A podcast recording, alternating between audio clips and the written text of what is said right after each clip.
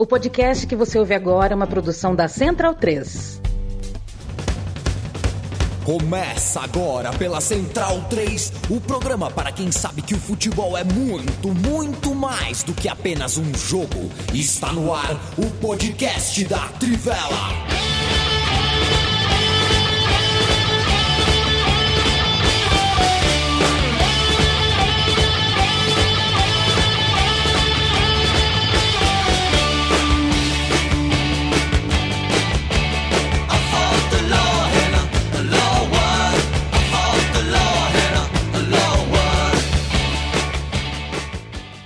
Senhoras e senhores, bem-vindas e bem-vindos ao podcast da Trivela, parceria da Trivela com a Central 3, primeiro em livecast toda quinta-feira, 17h30, toda segunda-feira, 17h30 e quinta-feira, 20h30, depois pingando como podcast no seu tocador preferido. Uma hora, uma hora e pouquinho de conversa uh, de boa, alto astral, entre amigos, sempre querendo falar legal de bola conversa chique, elegante, como diria MC Intrujão, um dos mais ouvidos em Campinas, né, Matias? Matias Pinto ouve o Intrujão, já abre aquele sorriso.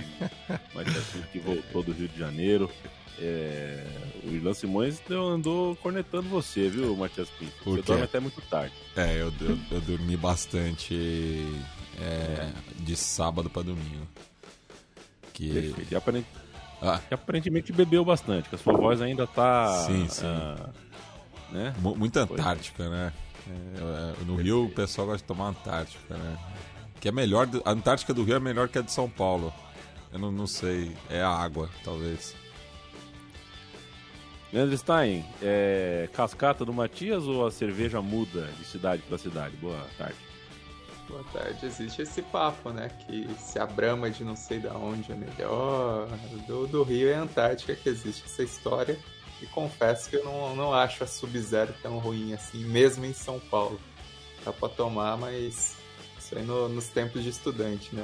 Depois que a gente vai ficando velho, a ressaca fica mais forte, a gente acaba selecionando um pouco mais o que a gente toma. Nossa, você falou Sub-Zero agora, deu até uma dor de cabeça, não sei porquê.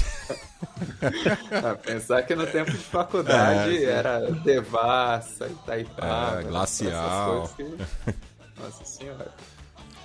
Tinha a Malte 90 no Rio de Janeiro, né? Que era conhecido como Malte Nojenta. uh, pelos mais pelos mais seletivos em termos de, de de cerveja. Bruno Bonsante, daqui exatamente duas semanas, você sabe o que estaremos fazendo, né? O quê? Estaremos acompanhando o segundo tempo de Estados Unidos e País de Gales. É verdade, que a Copa do Mundo está começando. Bateu o clima aí já? Pintou o clima? Bateu o clima. Eu hoje tive que andar pelo centro de Maceió, centro nervoso, centro comercial mesmo, centro comercial de Maceió e deu para notar que, sabe, casa de ração com bandeirinha de festa junina, escola, porta da escola escrito assim, vamos pro Hexa. É, muito, muito, realmente muita, muita vitrine arrumadinha. Dá para perceber que não é eleição, dá para perceber que arrumou para vender camisa amarela e azul visando a Copa. Muita, muito jovem com falsier, né? Os jovens uh, brasileiros que têm, uh, têm né? Que que gastar 400 reais só se você tiver muito dinheiro guardado mesmo. Mas muita camisa uh, azul de oncinha, muita camisa amarela da seleção, com essa tipografia esquisitíssima, mas que tem tudo para marcar a época, né? Essa camisa uh, da seleção brasileira. Viu, Felipe Lobo? Eu achei a camisa do Brasil desse ano é, é horrorosa, mas a tipografia não tenho nem como adjetivar. Tudo bem com você? Salve a mim, salve amigos, todos que nos ouvem. É, você gostou, inclusive, do, dos números? Não, não é que eu gostei. Eu não sei, eu não sei como dizer o quão feia são. Não consigo adjetivar para você. Mas é, é aquela história. Marca a época, né? Marca a época. Se dá certo, marca a época. É, mais ou menos, porque a camisa de 2002 continua sendo muito feia para mim. É verdade. Mas é vencedora, mas é feia. Eu jamais comprei a camisa de 2002. Eu entendo quem compra pelo valor histórico. Sabe que a de dois, essa de 2022 eu gostei, principalmente da azul. Eu achei que eles foram ousados, colocando uma oncinha lá. Eu já falamos aqui das teorias sobre isso. É, mas não, a, a, tipografia realmente é muito ruim, é muito ruim de ler, né? Assim, eles, ele, isso daí, é, no, no, no, caso, eu, eu, cada vez mais entendo algo que eu não gostava quando era um pouco mais novo, quando começou a ter isso, né? Nem faz tanto tempo assim, na verdade. É, é de, sei lá, das duas últimas décadas que começou a ter tipografia nas ligas, né? A Premier League foi a primeira que eu lembro de ter tipografia é, da liga, né? Quando é joga, quando joga na, na, Premier League, você tem que ter o número e o nome é, é, é uma tipografia da. Premier League. Outras ligas começaram a fazer mais recentemente, né? A Premier League e, foi a primeira, depois teve a, a Série A, a La Liga e tal. A da La Liga, por exemplo, eu acho feia, mas a da Premier League normalmente eu acho bonita. eu não gosto de padronizar, mas eu acho que tem que ser mais legível, né? A do Brasil tem um problema de não ser legível. Mas eu gostei mais da camisa do Brasil depois que eu vi em campo do que vendo no, no lançamento. No lançamento eu não tá tinha bom. gostado, não. Mas em campo eu achei que ficou bem ok, tirando a é. tipografia é, muito Até feia. porque muitas vezes, né, Loba, a camisa é feita já pensando na, na, iluminação da televisão, né? Ao vivo é um amarelo, mas que serve bem para TV. Isso acontece. Gabriel Soares, boa noite para você. Não está preparado para se decepcionar com o Napoli. Olha, o Napoli jogou bem fora de casa contra um time forte como o Atalanta, sem o seu principal jogador e conseguiu virar o jogo com autoridade. Eu tô achando, escrevi pro meu sócio, pro CEO da Central 3, Chico, que falou no começo do ano que o Napoli ia, eu falei, não vai, sempre entrega a rapadura. Eu escrevi para ele, acho que agora vai. Jonathan e... Pereira, Baiano ou Emerson Royal? Baiano. Augusto, salve, salve. Ramon Flores, boa noite. Daniel Alves, não dá. Vamos falar sobre o que hoje? Interrogação. Fabito Moino, boa tarde. Augusto, valeu demais. Juan Marques. Uh, o ex é apenas questão de tempo. É, 45 por 45, sete jogos, mais acréscimos do VAR e tudo mais. Thiago Anoni, prorrogação, pênaltis. É, será que o Alisson é um bom pegador de pênaltis? Thiago Anoni. Jefferson Lima. Será que na hora dos pênaltis vão colocar o. É, o, vão trocar de, de, de goleiro? Bom, meu Deus do céu. E tem seleção acho, querendo levar. Acho que não, hein? Difícil, né? Tem seleção que ouvi falar, não, pode levar o quarto, a Holanda, né? Queria levar um quarto goleiro só para disputa em pênalti, mas não é para isso que serve o terceiro goleiro. Foi o Alisson é treinado pelo Tafarel, né? O cara, Pô, se ele é treinado pelo é. Tafarel, ele tem que ter essa prerrogativa. E no clube, né, Stein? Porque o é, Liverpool então, contratou o Tafarel, não o só Tafarel na seleção. Por causa do Alisson, é. É, eu, mas eu sou treinado pelo Antônio aqui, que é campeão lagoano de natação, e eu fiz 400 metros em 10 minutos. É, eu... Isso não é bom? Procura o recorde brasileiro de, de 400 metros rasos. Eu fiz em 10 minutos. Mas um dia eu chego lá. Pedro Ralp, Daniel Alves também. Tá, tá, todo mundo querendo falar de Daniel Alves. Daniel Alves foi o assunto da semana. A gente vai começar o podcast de hoje falando, claro, da convocação da seleção brasileira. Acho que a bola cantadíssima é o debate sobre é, Daniel Alves, que pode espirrar naquela situação. Pô, mas não mereceu a convocação. Como é que você explica para os outros, né? Se o cara não não estava tão bem assim, é uma questão. Mas aí alguém vai dizer, mas tem história, história conta. O grupo gosta do cara, isso conta. O cara tem bagagem, tem, tem o ouro olímpico, pau para toda obra, joga em mais de uma posição. Aí fica um debate que eu acho interessante. Existem outros debates possíveis, evidentemente. É, acho que é consenso aqui entre nós que a seleção foi bem convocada. Acho que é, me chama a atenção o número alto de atacantes. A, é, me, a gente pode discutir se o, se o grupo está equilibrado ou não, né? Talvez pudesse ser tirar um pouquinho dos nove atacantes por alguém mais de meio, de trás. É, é interessante notar como a linha defensiva tem uma média de idade bem mais alta que os jogadores de ataque. Jogadores de ataque, exceto o Neymar, é tudo 25 anos para baixo, enquanto a gente vai estrear contra a Sérvia com dois laterais de 31, um zagueiro de 38 e um goleiro de 30. É, ou, ou 29, mas enfim, a, a, média alta, o primeiro volante, Casemiro de 30, tem um contraste aí, né? Muito jogador de atacante é, jovem, e a gente tem uma porção de outras coisas para discutir. Acho que a gente tem também só dois jogadores machucados, né, do, do, do radar dos que realmente estavam como candidatos à, à, vaga na Copa, só Coutinho e só Arana, uh, né, são os dois únicos machucados, e você compara com a França, aí você vê a Argentina aí perdendo o Lo Celso, né, é, acho que até a gente também tem que comemorar o fato do Tite ter, é, como é, teve pouca, teve pouco problema de lesão para lidar, É, mas, enfim, problemas são muitos. Bruno Bonsante, começa contigo. Quero um olhar seu sobre a convocação do Tite. Na, na coletiva, o Tite também citou o Diego Carlos, que estaria na briga se não tivesse machucado. Também tem esse que estava, né, pelo menos na disputa por uma vaga na Copa do Mundo. É, a questão de merecer a convocação, é, eu acho que às vezes a gente precisa determinar qual é esse critério, né? Porque falam muito a história de que seleção é momento, isso não é verdade, né? Seleção é formação de time. Então, o merecimento, ele não vem dos últimos seis meses, ele não vem do último ano, ele vem de todo o ciclo, né? O que o cara fez ao longo dos quatro ciclos. É lógico que não é um, um valor absoluto. Se o cara tá um, não joga um ano, beleza, perdeu a chance dele. O que poderia até se aplicar ao Daniel Alves, né? Mas aí eu acho que entram outras coisas. É, não é só o último ciclo do Daniel Alves, é toda uma história com a seleção brasileira e com a camisa do Barcelona, né? Um jogador de muita experiência, é um cara que tem um papel de liderança que foi exaltado, bem exaltado pelo César Sampaio durante a entrevista coletiva. Ele tem uma característica específica que a seleção brasileira quer utilizar, que é essa de do lateral construtor, né? A gente até falou nos últimos amistosos como o Tite está usando é, dois tinha um plano A e um plano B, né? Um, um, um, lateral que fecha mais como terceiro zagueiro, que no caso é o, que até o que o Danilo está fazendo na Juventus, ou que é o que o Militão, que acabou de fazer gol pelo Real Madrid, pode cumprir também. E a do lateral construtor, que é o cara que sai da lateral e entra por dentro para ajudar a armar.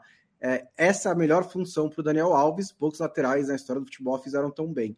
Então, é, e há mais um ponto que explica a convocação do Daniel Alves é a carência, né? Não, não tem exatamente assim. Você pode falar, ah, mas você vai contratar, o, vai convocar o Daniel Alves para fazer só essa função.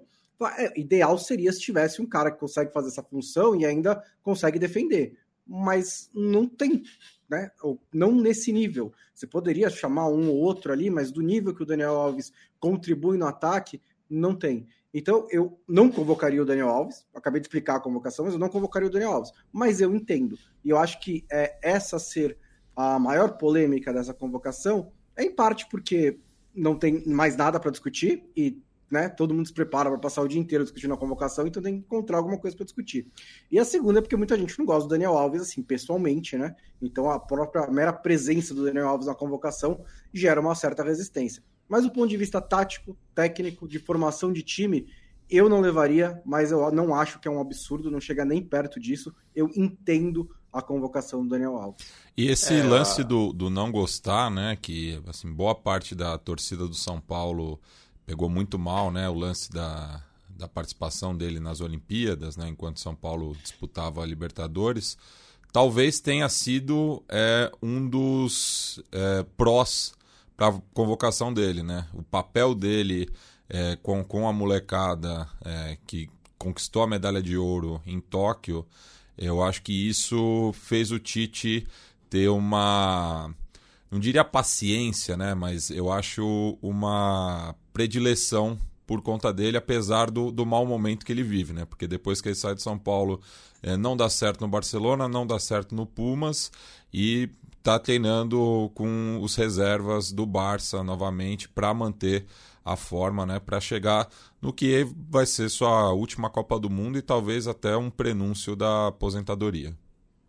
É, eu nem, nem concordo muito também com os argumentos, mas a, achei convincentes as explicações que eles deram também, não só dessa questão tática que o Bonsa ressaltou, de seu lateral construtor, mas da, da própria questão física, né? Que eles pegaram, fizeram uma cobrança, botaram uma meta, em teoria ele cumpriu essa meta, então é, acho que existem argumentos ali dentro da comissão técnica da seleção brasileira.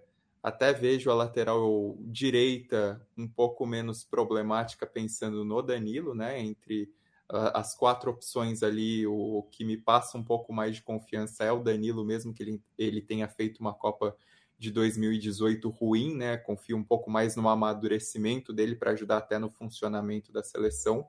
E assim, nessas discussões, é, o Alex o Alex Telles passa até despercebido, né? Mas também era outro jogador passível de questionamento que teve problemas aí ao longo dos dos últimos meses, né, sem se firmar no Manchester United, também é, com dificuldades no Sevilha, mas aí entra a questão da, da concorrência, né? Que a lateral esquerda tem muitos nomes, mas nem necessariamente ninguém que entregasse o suficiente. Houve uma aposta grande no, no, no Renan Lodge em certo momento do ciclo, né? Principalmente por esse papel ofensivo dele.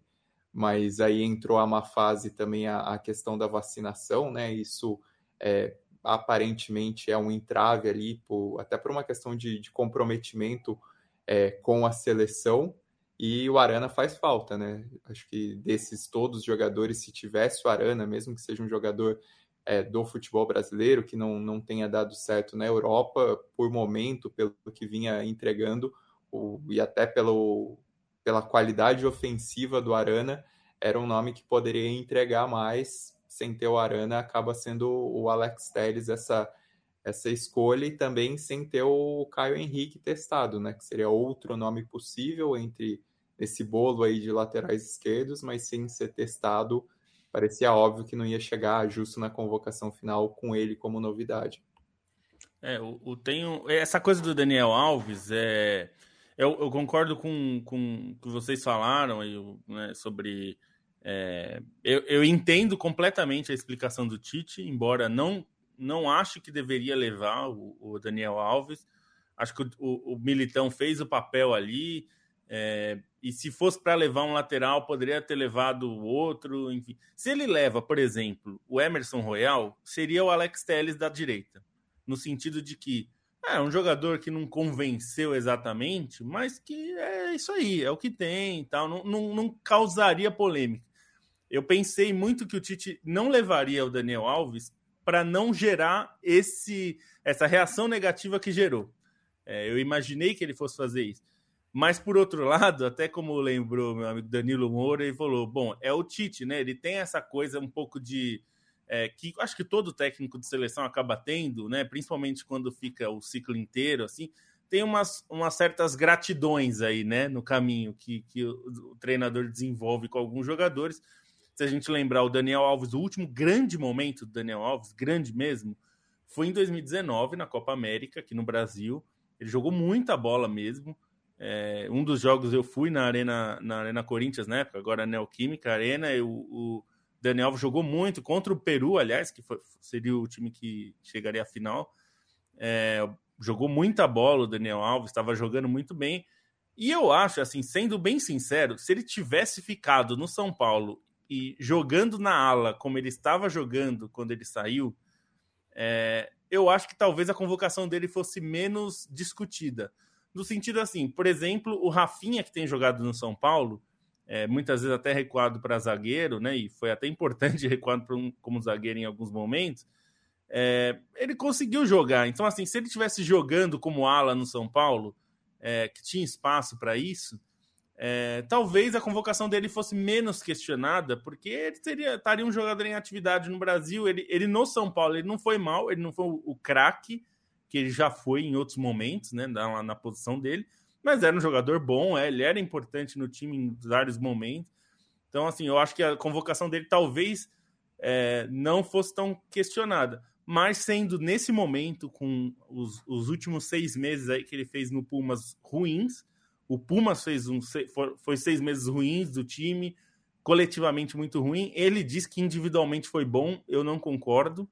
Acho que ah, os, os, seis meses dele foram ruins. Ele foi mal como lateral, foi jogado para o meio para não comprometer na lateral. Então, e eu vou arriscar dizer algo que eu disse em 2018 sobre o Tyson. Quando ele chamou o Tyson, eu tinha certeza que o Tyson não entraria em campo. E ele não entrou. Eu não tenho a mesma certeza que o Daniel Alves não vai entrar em campo. Mas eu te diria que numa semifinal, se o Brasil tiver que jogar sem o Danilo, por qualquer razão, lesão, suspensão, qualquer coisa, e for uma seleção forte do outro lado, uma França, por exemplo, eu duvido que ele vá com o Daniel Alves. Isso eu posso. Eu não, não, não sei dizer se ele não vai jogar. Talvez ele jogue contra Camarões, talvez numa oitava de final que não seja muito pesada e precise o Danilo esteja machucado, enfim, ele joga. Mas eu duvido que na hora do vamos ver, numa seleção pesada do outro lado, com gente como o Mbappé, como seu é, o atacante a ser marcado, né, o jogador a ser marcado, é, ou uma Bélgica que seja para pegar, né, eventualmente um jogador desses rápidos do, da, da Bélgica. Eu duvido que o Tite vai usar o Daniel Alves. Mas aí é um pouco. É porque eu tô apostando que o Tite levou muito mais pela gratidão ao Daniel Alves e porque o Daniel Alves era o cara que todo mundo pedia bênção quando ia para a seleção, porque tem essas coisas, né? Essa hierarquia meio militarizada da seleção que existe não só no Brasil, tá? Em vários lugares, esses veteranos acabam ganhando meio cargo de senadores não oficiais. Mal comparando. Mas eu acho que é muito mais por isso do que por qualquer questão futebolística, assim. Ainda que a explicação deles, eu repita, como o Bonsa disse, como o Stein disse, como vocês disseram, é, faz sentido. Tem todo. É, é, é, taticamente, tecnicamente, faz todo sentido tal. Eu discordo, mas eu entendo. Mas eu acho que foi por outro motivo que eles não quiseram falar. Mal comparando, é o, pass é o Passarela de 86. que, que é, não um entrou. aquele cara que é, né, ficou doente, né, respeita, né? Tudo, mas tinha essa, assim, essa, esse papel é de liderança. O, o, Passarela era roleiro, né? Nesse caso, é. eu acho que o Daniel Alves não ia bater de frente com é. ele. É, ele não vai jogar contra o Mbappé, ele não vai jogar. O, o Tite não vai colocar ele em situações expostas, né? A não ser assim que realmente precise, né? Uma crise de lesão, né? Machucou o Militão, machucou o Danilo, machucou o Fabinho, machucou todo mundo, não tem como jogar. É, mesmo numa semifinal de Copa, se quiser colocar imagino que vai colocar mais no meio campo, vai colocar com três zagueiros, né? Não vai ser é, na linha de quatro como lateral direito. Ele, ele tá indo nessa posição para, imagino isso mesmo, assim, contra Camarões, está fechadinho ali atrás, eu quero ter superioridade numérica no meio campo com o lateral entrando ali, é o que ele vai fazer. E acho também que tem a parte da confiança, né? Eu tava com esse discurso pronto para fazer em relação ao Coutinho, se ele fosse convocado hoje, mas ele machucou no fim de semana. Mas eu acho que é um, é um tipo de jogador que, assim, o Tite confia, o Tite tem até um papel de liderança maior do que o do Coutinho, né, dentro do vestiário. É uma situação de extrema pressão, né, tá jogando uma Copa do Mundo. Eu entendo quando o treinador leva um ou dois jogadores que são da confiança dele, mesmo que eu discorde. Eu acho errado quando isso é exagerado, né, como foi o caso do Dunga, por exemplo, em 2010. Mas, mas quando é um ou outro, assim, até nessa Copa do Mundo, ainda no, em 2018, né, com o Tyson e depois com, com de, acho que o Fred também, né? A gente contestou bastante naquela convocação. É o Fred foi machucado. Foi né? machucado. Ele, ele é. nem poderia entrar em campo. Ele foi machucado e ele não foi cortado. E né? não foi cortado. Eu acho até mais grave, porque eram só 23. Nesse aqui ainda temos 26 jogadores, né? Para levar para a Copa do Mundo. Então, um dos caras ali vai ser só animador de vestiário. Beleza, ele vai ter uma importância ali, mesmo se for só isso. Mas eu acho que ele também vai ter algum papel em campo.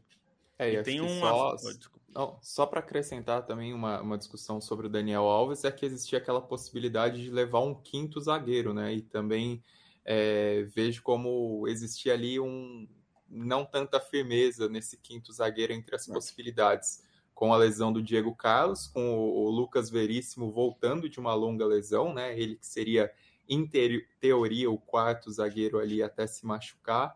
Tem até o Gabriel Magalhães, mas defensivamente ele anda pecando bastante nesses jogos do Arsenal, né? Ele aparece bastante ofensivamente, como apareceu nesse jogo contra o Chelsea, mas defensivamente ele tem errado bastante, tem sido até um ponto fraco desse Arsenal líder da Premier League. Então, dentro dessas discussões, dentro da possibilidade de improvisar o Militão, que até acho que foi bem, por mais que tenha sido um, um um teste não muito grande ali para ele jogar na lateral, mas foi, foi, outra, foi outra coisa que, que ajudou essa convocação do, do Daniel Alves, né? Não tinha um quinto nome de zagueiro tão forte assim nessa concorrência. E lembrar que o, é, que o Ibanes falhou no domingo, né? E falhou de uma forma bizarríssima, num clássico. Foi muito ruim, que era o zagueiro que tinha sido convocado. Eu ia lembrar só que tem um aspecto muito importante para essa Copa que pode ajudar o Daniel Alves, né? É, a ser convocado, no caso, é que são cinco substituições, né? Vai ser a primeira Copa do Mundo com cinco substituições. Isso faz toda a diferença em uma Copa, né? Que, que é um ritmo muito grande, muito, muitos jogos, né? Sete jogos em 28 dias, é muita coisa é menos até, né? Porque 28 dias é da abertura até a final, né? Então, eventualmente, até mais. O, é, o Brasil é estreia é no, no, quarto ou quinto dia, né? Então. Pois é, então é. eu acho que isso faz bastante diferença, porque num jogo muito é, dramático, assim, sofrido fisicamente, você pode trocar quase meio time, né? Você troca cinco jogadores, é bastante coisa, considerando que na prorrogação você ainda tem uma sexta, né? Se acontecer. Então, eu acho que isso ajuda. Mas, é, como vocês falaram, se a, a, polêmica, a grande, grande polêmica da seleção é o Daniel Alves, quer dizer que é uma lista muito próxima do consenso, né? É, porque eu, por exemplo, eu preferia que o Firmino tivesse ido, porque eu, eu acho que o estilo de jogo do Firmino é, ele é um tipo de jogador único. Não tem um jogador como ele. Eu talvez, é, se fosse escolher, eu preferiria ele do que algum atacante ali, mas é uma opção difícil, né? Você vai tirar o Martinelli, que está realmente muito bem. Eu imaginei que fosse o Firmino no lugar que é do Martinelli ou no lugar do Daniel Alves. Mas eu não sei, né? Isso é, é uma escolha difícil mesmo. É, mas tirando, mas assim, indo ou não indo o Firmino, acho que não teria tanto essa polêmica. A questão do Daniel Alves é por causa disso, porque ele é uma figura controversa e vamos lembrar, né, na Olimpíada ele ajudou a criar uma imagem mais negativa dele mesmo com a polêmica do agasalho e a saída dele de São Paulo foi criou mais antipatia ainda, enfim, ele não é uma pessoa que ajuda muito que as pessoas gostem dele, né? Então, é, acaba que esse, a presença dele gera essa coisa, mas eu realmente apostaria que ele vai jogar poucos minutos na Copa se jogar. No e... lugar do Daniel Alves, o Firmino ia ser difícil, né? Porque já tá com nove atacantes, é. né? ia meter mais um ali. É, é que eu tava considerando que muita gente tava pensando também que talvez o Tite considerasse o Neymar e o Firmino como meio-campistas, né? Sim. Meias ofensivos, que é um pouco que o Firmino tem feito e ele ajudou bastante o Liverpool aí nesses jogos que ele atuou assim, né? É, então e, e eu imaginei que pudesse ser algo nesse sentido, considerando que o Fabinho seria também um terceiro reserva para lateral, digamos, se fosse necessário, né? E, enfim, e que o Casemiro ou o próprio Fabinho seriam reservas para a zaga, né? Se pensar que o Fabinho jogou numa emergência no Liverpool do zagueiro e até foi bem, né? Ele é um cara muito forte no jogo aéreo. Então, eu, eu, fiquei pensando nessas possibilidades. Né? E a contusão do Coutinho livrou o Tite também de uma dor de cabeça, né? É, é verdade, você tem toda a razão. É. porque se ele leva o Coutinho, talvez é, não pela antipatia ao Coutinho, mas porque ele tá muito mal, né? É. E provavelmente não levaria o Everton Ribeiro, né? Eu acho que é. foi ali que, que, que houve a troca. Não sei se não levaria, mas acho que teria a chance de não levar o Everton Ribeiro. E aí realmente teria uma algo a a responder, né? Mas acho que a, a, recuperação do Everton Ribeiro nesse ano também vale, né? Um destaque, né? Ele começando ali com o Paulo Souza jogando fora de posição, não teve um bom começo de ano, mas terminou como um dos principais jogadores do Flamengo, ajudando a decidir mais uma final de Copa do Mundo, né? Ele é esse meio articulador pelos lados, né? Imagino que ele bata com o Paquetá aí, ali na, na, na, convocação, né? Que também é esse cara que, que, que, que o, o Tite gosta de jogar pelos lados às vezes. É também a posição do, do Coutinho, por isso que eu imaginei também que poderia ter é, ser um ou outro ali. É, também pode jogar por, por dentro, né? Mas por, pelo meio, mas ali como reserva do Neymar, mas eu acho que é mais o Rodrigo nessa posição, ou seria o Firmino. Acho que a, a decisão final acabou sendo ali, porque se você leva o Firmino, você pode levar o Rodrigo como reserva na esquerda em vez do Martinelli, porque ele também joga pelos lados, né? Mas levando o Martinelli, você traz o Rodrigo mais como um coringa do ataque inteiro, né? Porque ele pode jogar em todas as posições, já jogou assim no Real Madrid. Então acho que tem várias maneiras ali de montar esse meio ataque, mas acho que vale dar o destaque para o Everton Ribeiro por essa, essa recuperação e por ser ali um representante né, do futebol brasileiro, dos clubes brasileiros na, na Copa do Mundo, ele e o Pedro, né, do, do meio em jogadores de linha, o Everton no gol não vai jogar, né? Então são mais as presenças vão ser mais o Pedro e o Everton Ribeiro. E só um detalhe sobre mandar... o Everton, é uma trivia é que agora é, o Acre, né, tem o seu primeiro representante em uma Copa do Mundo, então só sobram nove estados que nunca tiveram um representante no mundial. O mais é, curioso desses nove estados é o Ceará, que nunca teve um jogador em seleção brasileira. O Everton Cebolinha, se a convocação tivesse sido em 2020, é, com o que ele jogou Sim. na Copa América, tinha grande chance né, de ser o primeiro cearense a representar o Brasil numa Copa do Mundo. E, e eu vou te falar, eu acho que a gente devia usar o terceiro goleiro para matar isso nas próximas nove Copas. aproveita, né? Tem o melhor goleiro do Ceará, pronto. É, não, e tem é, algumas o... coisas é, que o, o só para dizer aqui que o Doug falou, ah, a direita tá fraca, mas o Fagner, por exemplo, seria uma opção mais útil. O Fagner seria uma polêmica tão grande quanto o Daniel Alves, talvez.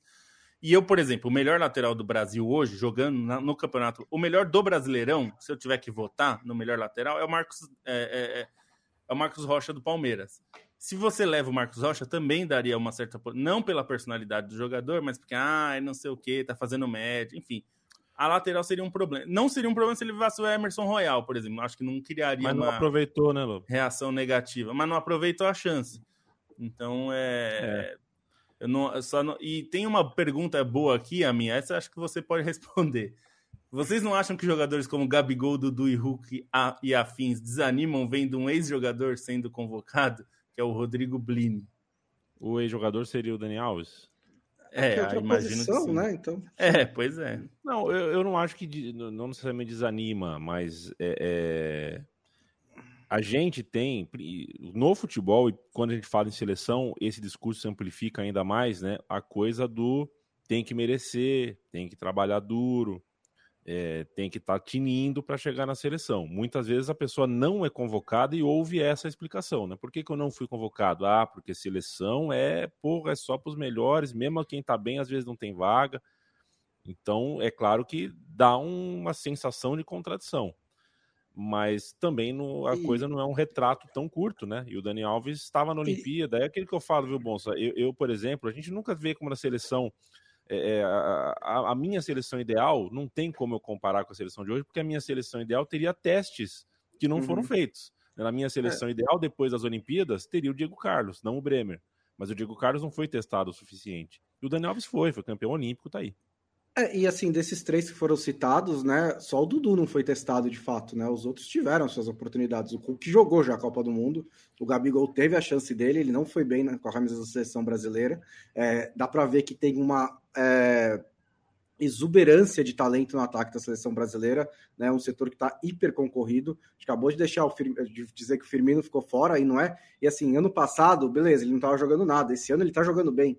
Né? Então não é que ele ficou fora porque ele teve uma queda de rendimento, é porque realmente ele foi passado para trás na fila dos atacantes da seleção brasileira. Então é, acho que o Dudu tem um caso para reclamar que poderia ter recebido mais chances, poderia ter sido testado por ser um dos melhores jogadores do Brasil nos últimos anos, embora também nesse último ciclo ele foi dar uma passadinha no Catar, né? Ele foi, ele não jogou no Palmeiras esse tempo inteiro, ele teve uma baixa também de carreira. Então acho que não, não vejo nem nada como absurdo a ausência desses três. É, Mas até porque o Dudu, Dudu era fazer uma observação. É, eu ia falar que o é. Dudu, o ciclo dele era do, de 2018, né? Acho que é onde ele estava é.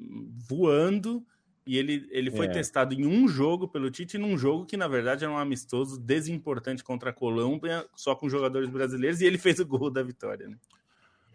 Para a posição que o Dudu joga, e, e, antes só responder, mandar um abraço para o Diego Manuel, que pergunta na seleção Tafarel ou Gilmar. Sabe, Diego, eu, eu, agradeço o convite do jornal O Globo, eu sou um dos participantes aí da. Em, em breve vai ser lançado aí os 15, os 20, sei lá, maiores jogadores da história do Brasil em Copas do Mundo, né? E eu fui chamado para dar votos eu não posso falar quais são os 15, ou posso, ninguém me pediu para não falar, mas eu não vou falar os 15. Melhor esperar, deixa sair a matéria, né? Exato, mas quer ouvir os 5? Os 5 não tem muito segredo, quer dizer, tem uma talvez uma surpresa, mas é, o meu 5 é Pelé, Garrincha, óbvio, certo? Ronaldo, tá. Vavá, e o quinto lugar tem um empate monstruoso entre Romário, entre Didi, entre Zito, mas é, tá, eu coloquei em quinto lugar o Romário, depois veio o Didi. Vai a surpresa? É, porque fez gol em duas finais, né? Então, hum. eu, eu, eu, tesourei da lista goleiros, zagueiros, laterais, porque tem que achar um critério. Para você separar 15, é difícil, hein? E, vai, e, se, e se colocar zagueiro, lateral, goleiro, sai Demir de Menezes, sai Leônidas, aí como é que faz? Né? Jogadores que, porra, se não é o Gija, o Ademir de Menezes, que tamanho teria hoje no futebol brasileiro, né? Mas um abraço. A minha pergunta era a seguinte, para a gente já encaminhar para o fim aqui, né? É, falamos do Dudu, é uma posição semelhante à posição que joga o Martinelli. É, e a gente já falou que sobre a é, é, né, é, possível a gente achar que tem muito jogador para a posição de ataque, e eu acho que tem um pouco de redundância ali, e eu não consigo ver uma situação onde o Martinelli entra, assim como o Lobo falou, pô, numa semifinal, quando se falhar o Danilo, vai jogar o Dani Alves, é, a gente vai discutir. Se numa, em qualquer momento da Copa do Mundo é, o Brasil precisar de um jogador de lado de campo que também, também vem para dentro, que tem o drible, que vai para a linha de fundo, É, que hora que vai entrar o Martinelli? Eu achei essa convocação um pouco. deixou a convocação um pouco obesa.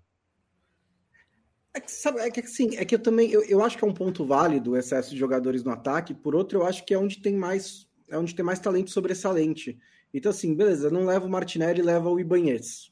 É, ele tá te dando, está te dando mais opção mesmo do que não ter o Martinelli? Ou não leva o Martinelli, leva mais um jogador de meio campo? Talvez ali no meio campo, mas também acho que está bem composto, né? Acho que você tem basicamente na, no desenho da convocação, né? um reserva para cada posição das quatro no ataque e um extra que é o Pedro como um centroavante, né? O centroavante mais de área em vez do Gabriel Jesus, que é o cara que se movimenta mais, né? Em vez do, do Richarlison ali.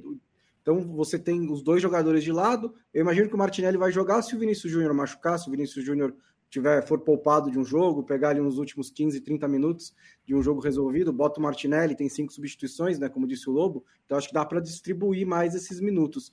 É, como eu não vejo carência nos outros setores, né? Eu não acho que. É, não, a não ser que dois jogadores da mesma posição se machuquem, três jogadores, eu não acho que a, a, a, a, a convocação está necessariamente desequilibrada. Como tem mais talento no ataque, eu acho natural que leve ali. Mas acho que é um ponto válido. É, tem, tem, é, é, questão de opção mesmo, porque eu acho que o Martinelli é um jogador muito útil, principalmente se jogar pela esquerda ali, né? uma hum. posição que, que é, você já tem outros jogadores, você tem o Vini Júnior, que talvez é, já, já vai. A nossa discussão vai ser não exatamente sobre a convocação, né? Enfim, apesar dessa discordância, acho que de todos, de não, ninguém aqui levaria o Daniel Alves, mas a grande discussão para a Copa do Brasil vai ser é, o Vinícius Júnior provavelmente não vai começar o jogo, da, o primeiro jogo da Copa. E essa vai ser a grande discussão, né? Como é que o Vinícius Júnior não começa o jogo? Ele vai ter que arranjar esse lugar. E, enfim, o Vinícius Júnior ele pode ser uma opção, Martinelli é essa, essa esquerda, né? O lado é. esquerdo aí. Mas o Rodrigo também pode. É, o Paquetá também pode, se você quiser mudar a característica. Então, realmente, é uma questão de opção mesmo. E, e, o Gabigol, assim, embora eu acho o Gabigol um jogador especial, é, tem um talento muito raro, um tipo de finalização é um, é um finalizador como poucos, assim, e finalizador que eu digo não como o Pedro, que é um, é, um centroavante, mas assim, a, a qualidade de bater na bola do Gabigol é muito acima da média, né? É, mas aí também, assim, eu entendo não levar, porque, pô, ele, ele teve muita chance na seleção, né? Ele, ele não é que ele não foi convocado, é diferente do Dudu, que eu acho que nessa vez ele não iria mesmo, porque a concorrência atropelou muita gente em 2018, talvez ele fosse o Tyson, foi talvez ele pudesse ter ido, mas nessa de 2022 eu acho que seria mais difícil para o Dudu. Mas no caso do Gabigol, ele jogou boa parte do ciclo, né? Ele esteve nas convocações, ele foi titular algumas vezes, e aí entrava naquela. Lembra, eh, não sei se vocês lembram, a gente tinha essas discussões. Ah, talvez o Gabigol não possa ser o cara centralizado, né, com jogadores vindo de lado, ele precisa de alguém mais perto dele. Então, é, não é, funcionou pra, tão bem, né? É, e só para completar, assim, eu levaria o Firmino porque eu acho que ele oferece mais coisas, né? Ele pode jogar de um 9 armador, ele pode jogar junto com um 9, ele pode jogar de 10 tudo mais. Eu acho que, como a gente está falando dessas últimas vagas ali, eu levaria o Firmino. Mas é, eu não consigo reclamar da, da convocação do Martinelli, porque ele está muito bem também. Acho que vai ser um cara muito importante no próximo ciclo. Então também entendo que o, que o, que o Tite tenha feito essa opção. Pergunta. É, o Martinelli é, é, mais essa fumaceira, né? Mais é. esse jogador de, de fumaça, principalmente para segundo tempo. Acho que concordo com o Yamin, é, é difícil estabelecer essa hierarquia e acho que o Tite quis experimentar também pela maneira como na Premier League, isso algo desde que ele chegou no, no Arsenal, ele não sente muito o peso do jogo, né? Ele é muito jogo grande que ele acaba se destacando, jogando bem, chamando a responsabilidade no fim pesou isso. E só complementando do Firmino, é, aquilo que o Bonsa falou, eu vejo como um conflito, assim, quem tirou a vaga do Firmino não foi necessariamente o Martinelli, foi o Rodrigo. Porque o Rodrigo esse coringa na, na mão do Tite, principalmente pela maneira como ele vem jogando no Real Madrid nessa temporada, com lesão do Benzema, em que ele atua mais centralizado, atua numa faixa central atrás do Benzema para o Valverde ocupar a faixa direita do campo, então é, tem isso. Para mim, o que bate ali no Firmino não é necessariamente é, o rendimento do Martinelli na Premier League é o que o Rodrigo vem fazendo e que o Rodrigo pode ser essa carta na manga que o Firmino foi por tanto tempo na seleção. E como o... vocês falaram, esses caras aí são esses caras são todos para o próximo ciclo também, né? É. É, tirando aí talvez, não sei se o Neymar vai ficar até o próximo ciclo, até 2026, né? Ele já deixou isso em dúvida. Mas tirando o Neymar, Vini Júnior, Rodrigo, Martinelli, é. é. mesmo o Gabriel Jesus, tem 25 anos o Gabriel Jesus. Outro dia ele estava é. sendo líder no Arsenal, porque o Arsenal é só molecado, né? Então, é esses, essa turma do ataque, o Anthony no banco, o Rafinha, o Rafinha acho que tem 26, é um dos mais velhos. Então, pô, são, são caras que vão ter muito tempo ainda, né? Então, são jovens. Time, no ataque, o Brasil tá bem assim, a renovação vai ser mais difícil na defesa, principalmente nas laterais. E o Firmino nunca voou na seleção também, né? Ele teve também momentos bons, mas ele nunca chegou naquele ponto em que assim, é, o Firmino tem que entrar nesse time. E na, na mais e o Everton Ribeiro jogou, né? É, ele foi bem quando entrou. Foi bem. E, e, e também na, na e, antes né, de virar de, de virar esse Coringa, ele brigava muito por posição com o Gabriel Jesus, que também teve momentos de baixa e nem isso fez o Firmino passar à frente. Então eu também acho que também pelo desempenho dele na seleção nesses últimos anos, também entendo a ausência do Firmino. Para a gente fechar, Matias, uh, seu palpite de quem vai vestir a camisa 24. É, já está definido. Já foi né? definido. É o, ah, é o Martinelli. É o Martinelli. Que legal. Que legal. Tem os então... números já. O Rafinha então, 11 parabéns. é a maior mudança. Parabéns ao Martinelli, então, que vai, entra para a história de maneira involuntária. Não acredito que tenha sido delegado aos jogadores a escolha da camisa, né? Ele entra. Provavelmente é não. Porque eu estou fazendo essa brincadeira. Na, nas é competições é sul-americanas, geralmente é um estrangeiro ou o terceiro goleiro, né? É, normalmente Exato. eles fazem isso. É. Como, como Copa do Mundo sempre foram 22, depois 23 jogadores, nunca precisou da camisa 24. E como o futebol brasileiro ainda é embebido na homofobia, né, a camisa 24, pela primeira vez usada numa Copa do Mundo, vai ficar marcada uh, né, para a história. Então será do Martinelli. Um abraço para o Vinícius Carrillo. Tauan Miquelan, valeu companheiro. É... Fora Daniel Alves, ele não viu nenhuma discrepância é, na seleção. Esse eu acho que é um resumo da maioria das opiniões por aí, né? As pessoas estão mais ou menos pensando isso, né? É, noves fora, uh, o resto da convocação realmente está gerando pouca, é, pouco debate. Mas a gente debateu bastante aqui por 40 minutos sobre seleção e a gente usa o nosso resto do tempo aqui para falar, porque assim, vocês almoçaram bem? Está em bom, está lobo? Almoçaram legal? de folga, né? Eu tô de folga. Eu comi um, eu comi um congelado da live. Comi bem, meio correndo, não vou negar, não. É, comi um congelado de cinco minutos ali. Porque hoje o dia começou bom. às 8 da manhã, né? Porque teve a sorteio da Champions 8 da manhã. É, então, quando tem sorteio de Champions League, de Europa League, mais convocação do Tite. Aliás, essa semana vai, vai, todo dia vai ter convocação por aí pelo mundo, mas é claro que a do Brasil gera mais repercussão, então mais trabalho para a redação da Trivela. É, eu peço que o Lobo tire o Leandro Stein uh, da nossa live, porque se ele tá de folga, tá de folga. Eu não quero que ele, ele vai acabar, enfim. É, depois vai lá e processa a gente, né? é, né? Mas o podcast mais legal de trabalhar é o pós-plantão, porque você é. acompanhou tudo. Ainda que hoje não vá nem esse assunto, né? Mas sei lá, se precisasse falar da segunda divisão chilena, eu tava preparadíssimo aqui. Leipzig e Manchester City, Bruges e Benfica, Liverpool, Real Madrid, Milan e Tottenham, Eintracht, Frankfurt e Napoli, Borussia Dortmund e Chelsea, Internacional e Porto, Paris Saint-Germain e Bayern de Munique, Matias Pinto e a opinião.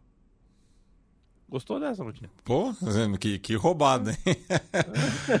eu, é, vamos, quero, vamos, começar. um destaque. Um destaque, eu, eu acho que quando saiu o sorteio para Bruges e Benfica, eu acho que ambos sorriram porque é. as coisas pintavam piores, né? Acho que é um confronto equilibrado de dois clubes que estão num bom momento, estão fazendo uma excelente temporada acima da, das expectativas e fica, né, com essa esse, esse, esse, esse objetivo, né, de chegar mais longe, um pouco mais factível, né? Então, pensando, né, no, em, em outros duelos que foram, opa, desculpa, é, de outros esse duelos. É um site, esse é um site é. que, dá, que anuncia os gols. Anuncia então, os gols, perdão. É, deve ser gol do Chacarita. Não, não. É... Segunda, seis da Deixa tarde. Deixa eu até ver. Eu, não, era o gol atrasado do Raio Valecano de empate. Ah, perfeito. Mas bem atrasado, bem né? Bem atrasado. Hora pois é. é. Mas do, do, dos outros duelos, né? Que é, o pessoal vai falar melhor depois. Tipo, já ter a, a final do ano passado, né? De cara, é, a final da, da temporada pandêmica também, sendo reeditada já nas oitavas de final. Acho que Bruges, Benfica e um pouco menos, né? Frankfurt e Napoli deixam né, os torcedores desses quatro clubes bastante esperançosos. É, a gente estava falando né, de como o Napoli foi o time que jogou o melhor futebol da fase de grupos, e aí acho que é, não, não, quero menosprezar o Frankfurt, mas pega um adversário que é acessível, né? Um adversário ali que dá para. O Napoli é favorito nesse confronto, na minha opinião, então não seria muitos confrontos, mesmo com a bola que o Napoli está jogando, que eu teria coragem de dizer isso. Então acho que fica de bom tamanho para o Napoli. Para o Clube Brugge, pelo menos oferece uma chance, né? Porque ele é um pouco assim o time que está que mais surpresa desses, das oitavas de final, com todos os méritos, que fez um, um bom começo de fase de grupos, mas teria confrontos em que ele não teria nenhuma chance. Contra o Benfica, eu acho que tem uma chance. O Benfica também é favorito. Acho até que é um time melhor do que o Porto, principalmente em desempenho nesse momento, mas não é muito melhor. E o Brugge pegou o Porto desprevenido pelo menos uma vez, então é uma possibilidade ali para o Clube Brugge. É, é, quem eu... se deu bem. Não, fala isso aí. Não, pode falar. Não, é, quem se deu bem foi a Inter, né? Depois do sorteio do, da fase de grupos ter caído num grupo difícil, né? Bar, Bar de Munique e Barcelona no mesmo, na mesma chave, além do Vitória Pisa, pegou o Porto, que eu acho que vai ser um jogo duro para a Inter, porque o Porto, pelo que mostrou nos últimos jogos, pode complicar. Mas se fosse para escolher, certamente a Inter escolheria o Porto é, desses, desses primeiros colocados talvez fosse o mais acessível, o que mais desse jogo, né? É, inclusive, acho que a Inter vira a favorita no confronto é, por, pelo que pode fazer. Não, não pelo que tem jogado, mas pelo que pode jogar. É, e aí é, e a ironia maior é o, é o PSG, né? É, porque pare... não tem entendido direito que tinha que fazer mais um gol para ficar em primeiro, custou caro, porque vai pegar o Bayern de Munique, enquanto é, o Benfica e... vai pegar o Bruges, né?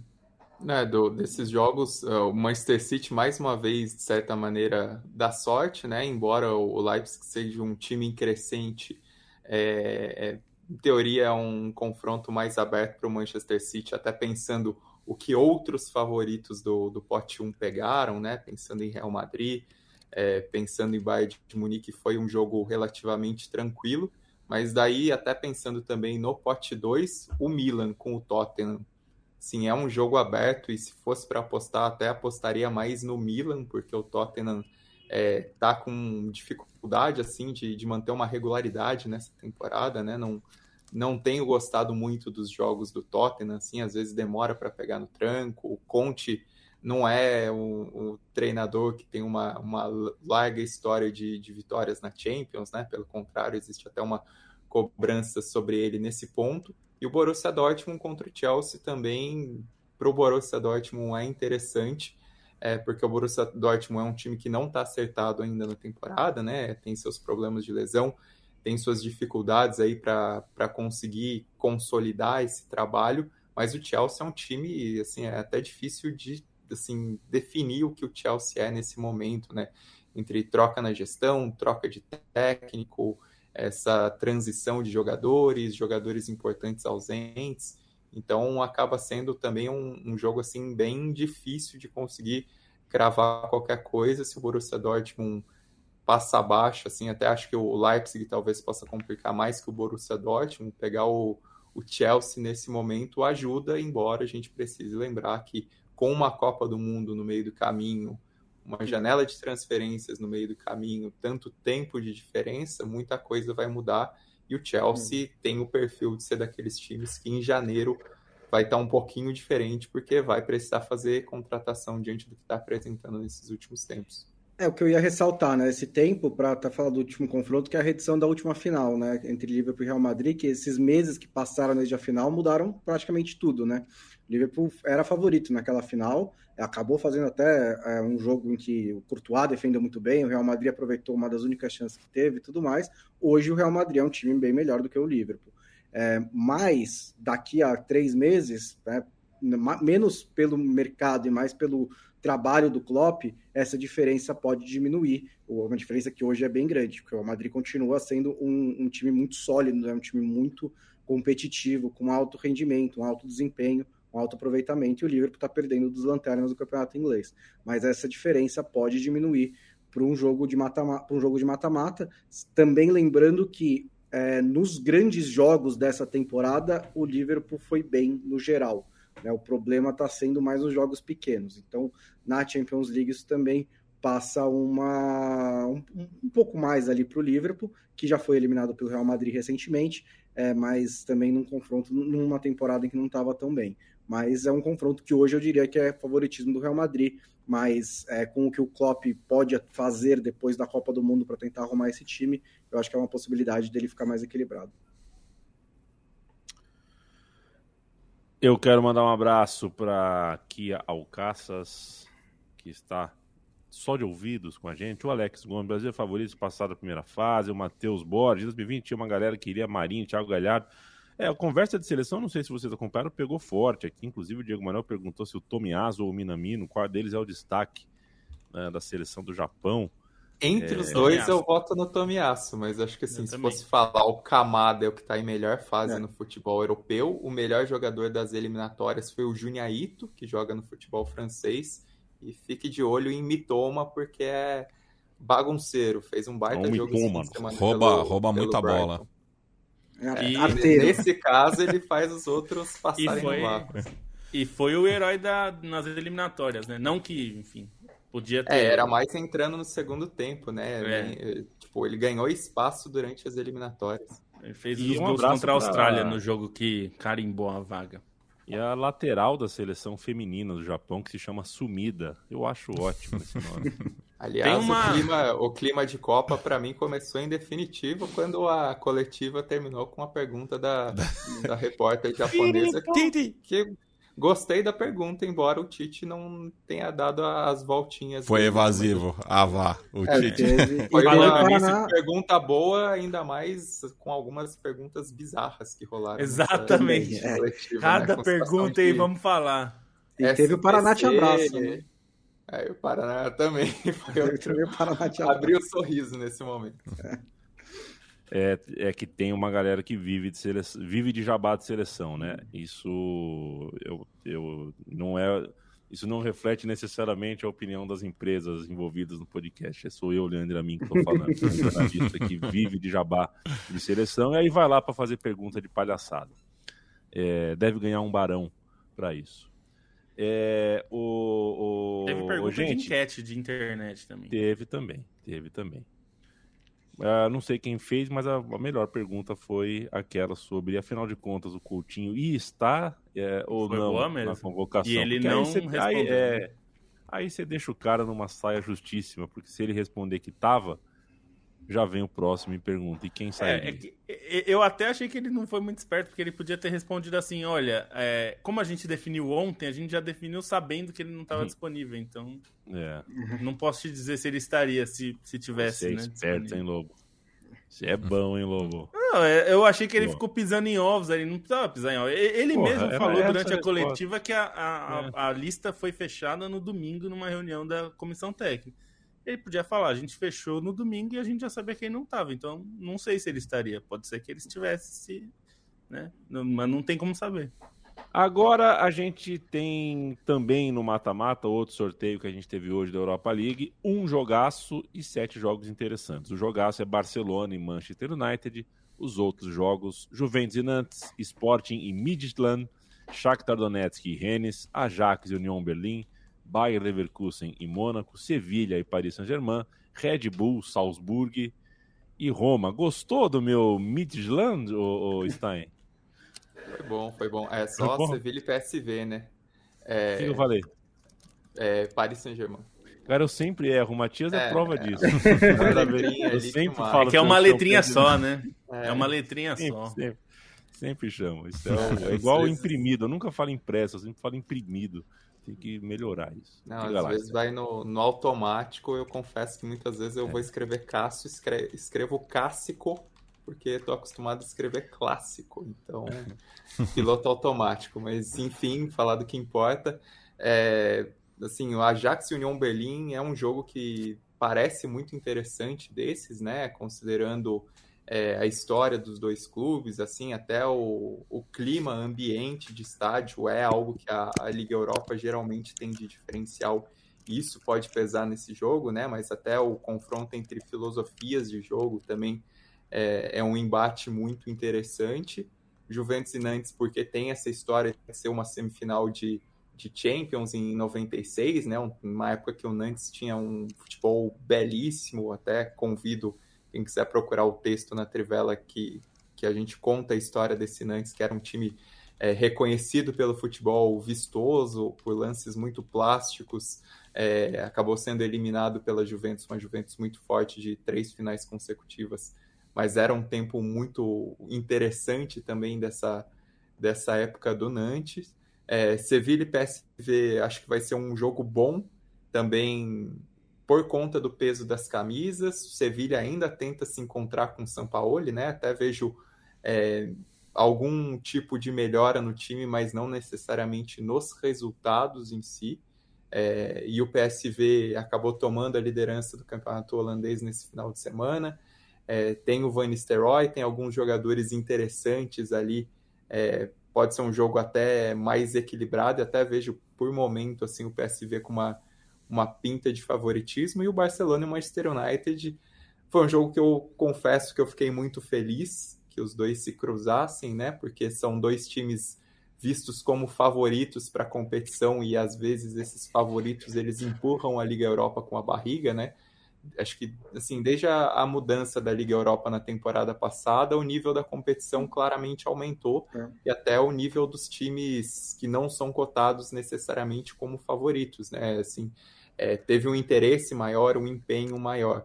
Mas você ter esse confronto logo de cara, esses dois times se pegando logo de cara, também para definir a vida na competição, é, acho bastante válido até para tornar hum. realmente a, a Liga Europa mais plural e dois com uma enorme história, né? Pensando nas finais de Champions, final de Recopa, que os dois já decidiram ali no começo da era Ferguson e no começo da era Cruyff, então é um jogo de, de muita história também, além da, da, da história na Champions, né? São dois clubes que possuem esses embates é, desde a década de 80, na, na, mesmo nas competições secundárias da Europa.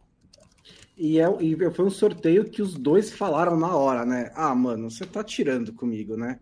Porque são dois times que estão, assim, precisando, estavam precisando de um pouquinho de, né? Uma folguinha ali, talvez uma avos, 16 avos de final mais tranquilo, para ter um pouco de respiro, porque, assim, para os dois serem ser eliminados nessa fase da Liga Europa, não vai ser bom, né? Para o ambiente, não vai ser bom para trabalho que está sendo feito ali, né? um trabalho novo no Manchester United, um trabalho no Barcelona que não é tão novo na, no ponto de vista da comissão técnica, mas é novo na formação de time. Né? Então são dois, são dois clubes que gostariam muito de ter tido no 16 avos de final mais tranquilo, mas vão ter que disputar logo esse, esse grande duelo entre dois gigantes. Eu concordo muito com o nível da Liga Europa, até porque vale lembrar né, que essa é uma essa ainda é a, aos 16 avos de final, né? Os líderes dos grupos ainda nem entraram nessa é, nesse sorteio, então ainda vão ter, vão, ainda vamos ter mais é, duelos interessantes nas oitavas de final, é, né? Tem ainda Arsenal, o Arsenal, é, Betis, Betis é, a Real Sociedade, e, e então é, tá, tá, acho que todos os confrontos para mim são, são bem interessantes. O que eu mais olho assim e falo, é, se tiver outra coisa passando na hora, é o Sport Midland, mas todos os outros confrontos eu acho muito, muito bons. Perfeito. E, e o Ferenc Varos, ô Yamin. Tá, tá, tá na disputa. Ferenc Varos, é. é. Não amola. não me amola, não me amola. Eu vou cantar toda aqui a Conference League para vocês, tá? Karabag e gente, Trabzonspor e Basel, Lazio e Cluj, Bodoglint e Lech Poznan, Braga e Fiorentina. Que distintivo horroroso. Nossa. Era o distintivo mais bonito do mundo, Fiorentina. Vocês fizeram um ícone de Atari. uh, ah, AEK de Larnaca contra de Nipro. Xerife contra Partizan, um jogo Olha, militares. Esse daí é um confronto, inclusive, político, né? É. É, então. E o Ludogorets enfrenta o Anderlecht, fechando a rodada da Conference League. Correto, senhores? Correto. O, a Lazio, que é talvez o time mais forte aí, vai tem a, a motivação de tentar ganhar o campeonato que a Roma ganhou, né? Na temporada passada. Então, Lazio tem que ver se vai chegar. E como o Stein falou, essa mudança, eu, eu tinha dúvidas. Eu gostava da ideia da, da Conference League, mas eu não imaginava o benefício que ela traria também para a Liga Europa no nível que foi. Né? A Liga Europa ficou excelente. Os confrontos da Liga Europa são muito bons, assim, é, alguns chamam, alguns têm totalmente cara de, de Champions League, né? Sevilla e PSV, é, Barcelona e Manchester United, claro, Juventus e Nantes, como vocês falaram, já foi, né? Um confronto semifinal, enfim. É legal, eu acho que é importante valorizar isso. Me, é, acho que a UEFA fez um golaço aí. Não sei se eles estavam prevendo tudo isso que aconteceu, mas acabou sendo um golaço. Aí na Conference Olha... vale destacar que são 20 é, países diferentes representados nos mata-matas, né? Bastante significativo. Quem repete é a Turquia, que tem três times. Aí são dois de Itália e dois da Bélgica.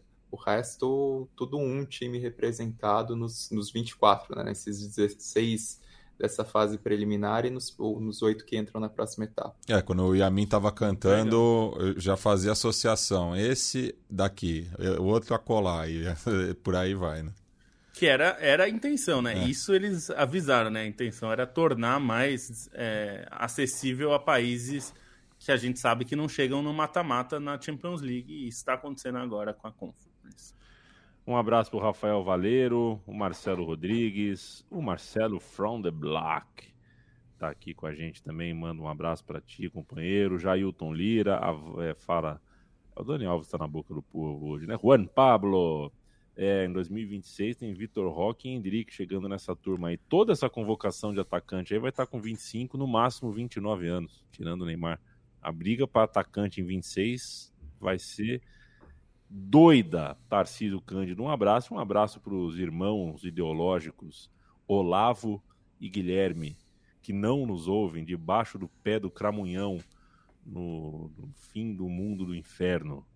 É, e a gente está terminando o podcast de hoje. Sabe que está uma nota alta, né? É, a gente tem, às vezes, às vezes a gente celebra umas coisinhas, né, bom? Só que eu tenho celebrado umas coisas, viu? Confesso que eu, eu tenho celebrado. semanas muito felizes, sim, é verdade. Confesso que eu tenho celebrado. E já que eu sou jornalista e já falei, já falei de colega aqui hoje, né? Se desse para a Folha de São Paulo uh, escrever que o Guilherme de Pado é, assassinou a Daniela Pérez e não uh, fazer com que a manchete dê a entender que eles fossem um casal romântico, Pois é, é. Eu agradeceria muito, seria muito importante. Agora, o, não adianta o... criticar o Choquei, né? O pessoal é. fica criticando. Não adianta criticar o Choquei e fazer uma manchete horrorosa dessa, né? Porra, faz direito Exato. aí o negócio. O... o Lobo, sabe que eu entrei no. Hoje o dia foi puxado, né? Tô meio cansado, pensei no cinema. Aí chegou novembro, né? Chegou novembro, já começa, já começa a ficar aqui, ó. A Luz do Demônio, A Mulher Rei, Adão Negro, Convite Maldito, Halloween, eh, Halloween Endes, Lilo Lilo Crocodilo, O Clube dos Anjos, Red, Purgatório, Super Ken. É, complicou, né? Vai só, vou, só vai voltar a ter filme que eu assisto em março. Paciência. Você não assiste porque... nada também, né, a mim? Convenhamos. Ah, eu assisto filme, filme que não é de super-herói. Em fevereiro tem aquelas entradas do Oscar. Lá. Teve, te, teve Amsterdã aí nessa lista? Amsterdã. Eu, eu, não vi ainda, mas eu acho que esse vai que esse é bem legal. Amsterdã é com o George Clooney? O Bale. Ah, Bale. Garrett Bale? não, Christian Bale. Que, não, acho é, que é, é galês também, né? Russell, né? o, o Christian é, Bale é, é galês também. Isso, eu acho que esse é bem divertido. E o do George Clooney vale a pena ver também. Também é divertido Gente, se você gosta de comédia romântica. Eu assisti a Amsterdã, mas não tá vindo. É aquela mais antiga, do olho, né? O olho que sai. É, olho. isso. Isso, assisti. Ah, Assisti um tá. pouco longo. E, e um pouco longo. pra. Eu sei, não vai dar tempo da gente falar aqui, porque é uma notícia de quatro minutos atrás. Mas é, eu vi gente colocando aqui nos, nos comentários e eu tava esperando para ver se isso ia sair em algum lugar e saiu. A Fenway Sports Group colocou o Liverpool à venda. Eu achei que isso era um rumor, mas de fato isso aconteceu. Então vai ficar um assunto para os próximos dias. Mas o Liverpool parece que vai ser vendido mesmo. Quinta-feira aí vai falaremos saber, disso. né, como é que vai enfrentar o Real Madrid. Olha a cara do Bons. É, não, É, eu, já eu vi o sabia, pessoal comentando né? aqui, é, mas eu falei, tá não, mas isso não é oficial, né? Não, é oficial. é. Mas agora faz quatro minutos que The Athletic, que é uma fonte super séria, colocou que realmente ele, o, o Fanway Sports Group confirmou que quer vender. Então, é uma notícia. Assim, o, o- como o Bonsa falou, daqui até fevereiro muita coisa pode mudar. Até o dono do Liverpool, apesar que não muda, não vai ser daqui até Eu fevereiro. só espero que mudar. seja outro, outro porco capitalista e não um, um Estado, assim, um ditador e tal. Eu fiz É, minhas pazes com os porcos capitalistas sendo donos de clubes, mas então vamos Um ficar por aí. Perfeito. Isso. O, É. o, o Leandro Não precisa Stein. exagerar também. Né? um mãozinho, né? Só Pede pro Lebron comprar o lá. resto, né? Pede pro Lebron Pois comprar é, sozinho, né? Quem sabe o É isso. Lebron compra. É, O Lebron tem que começar a treinar chute de três antes de. O Marcelo lembra aqui Corneta, que hein? Ô, louco. Corneta, Ah, é- isso aí. é, a MLS teve um final emocionante, de fato, com o Gareth Com Bale. O Arthur Cristal, gol.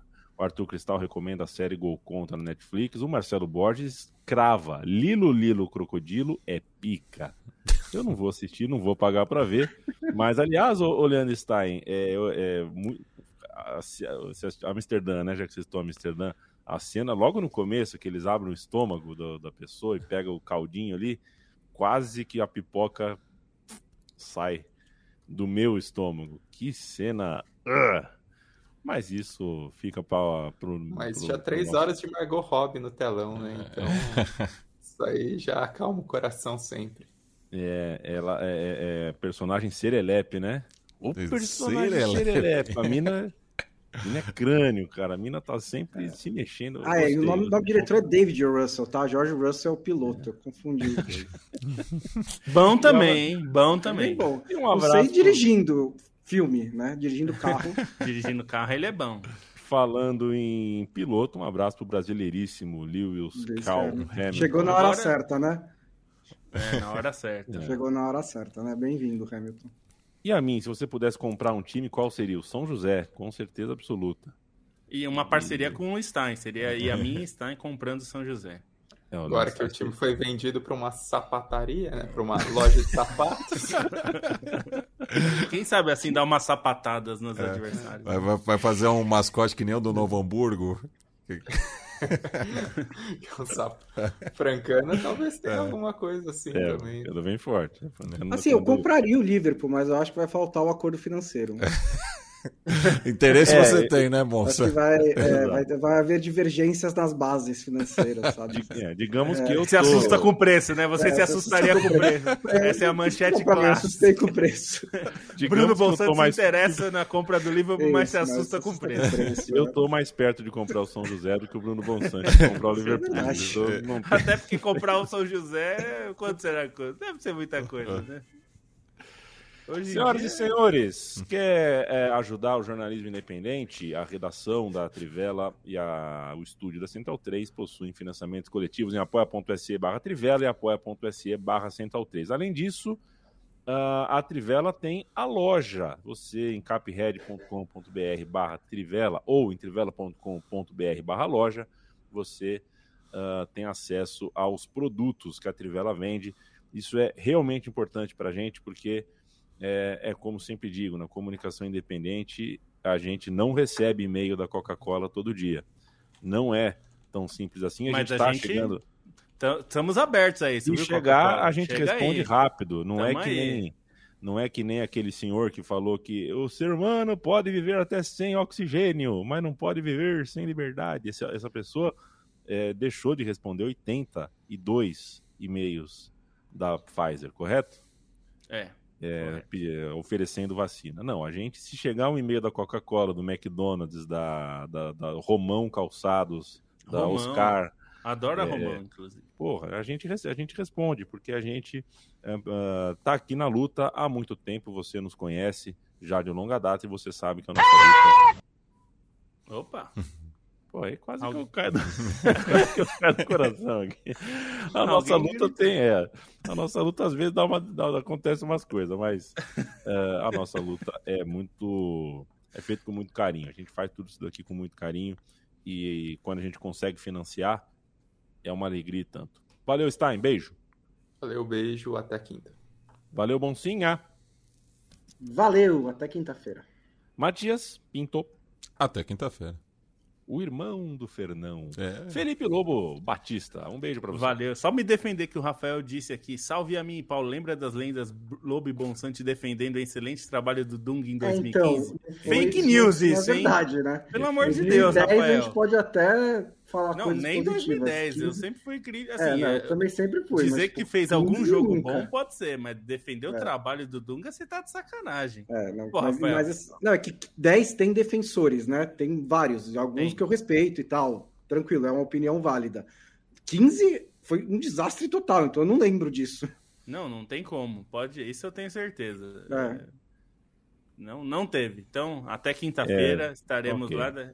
E Chama a agência vamos... Lupa aí, chama fazer um fact check. É, vou fazer fact check. Volta nos podcasts lá. Nessa parada aí. Ouve de novo, hein, que você ouviu errado esse negócio aí. Quinta-feira o Paulo Júnior está aqui. Eu lembro desse episódio. Eu lembro desse episódio. De fato, foi um debate muito grande. Foi, foi um debate muito grande. É, agora, se defendeu ou não defendeu, não é, não é que é defesa, é análise. O Paulo Júnior é. discordou do Mundo Monsanto. Eu lembro desse episódio. Mas ah, é. e daí? E daí, né? as coisas são assim, a gente debate mesmo. Ai, ai, valeu, gente. Quinta-feira a gente está de volta. Cada minuto a gente está mais perto da Copa do Mundo e isso é um grande barato. O importante é que a nossa emoção sobreviva. É, Cuidem-se bem. E se cada vez que eu pensasse em você sumisse um pedacinho de mim, epa, cadê eu?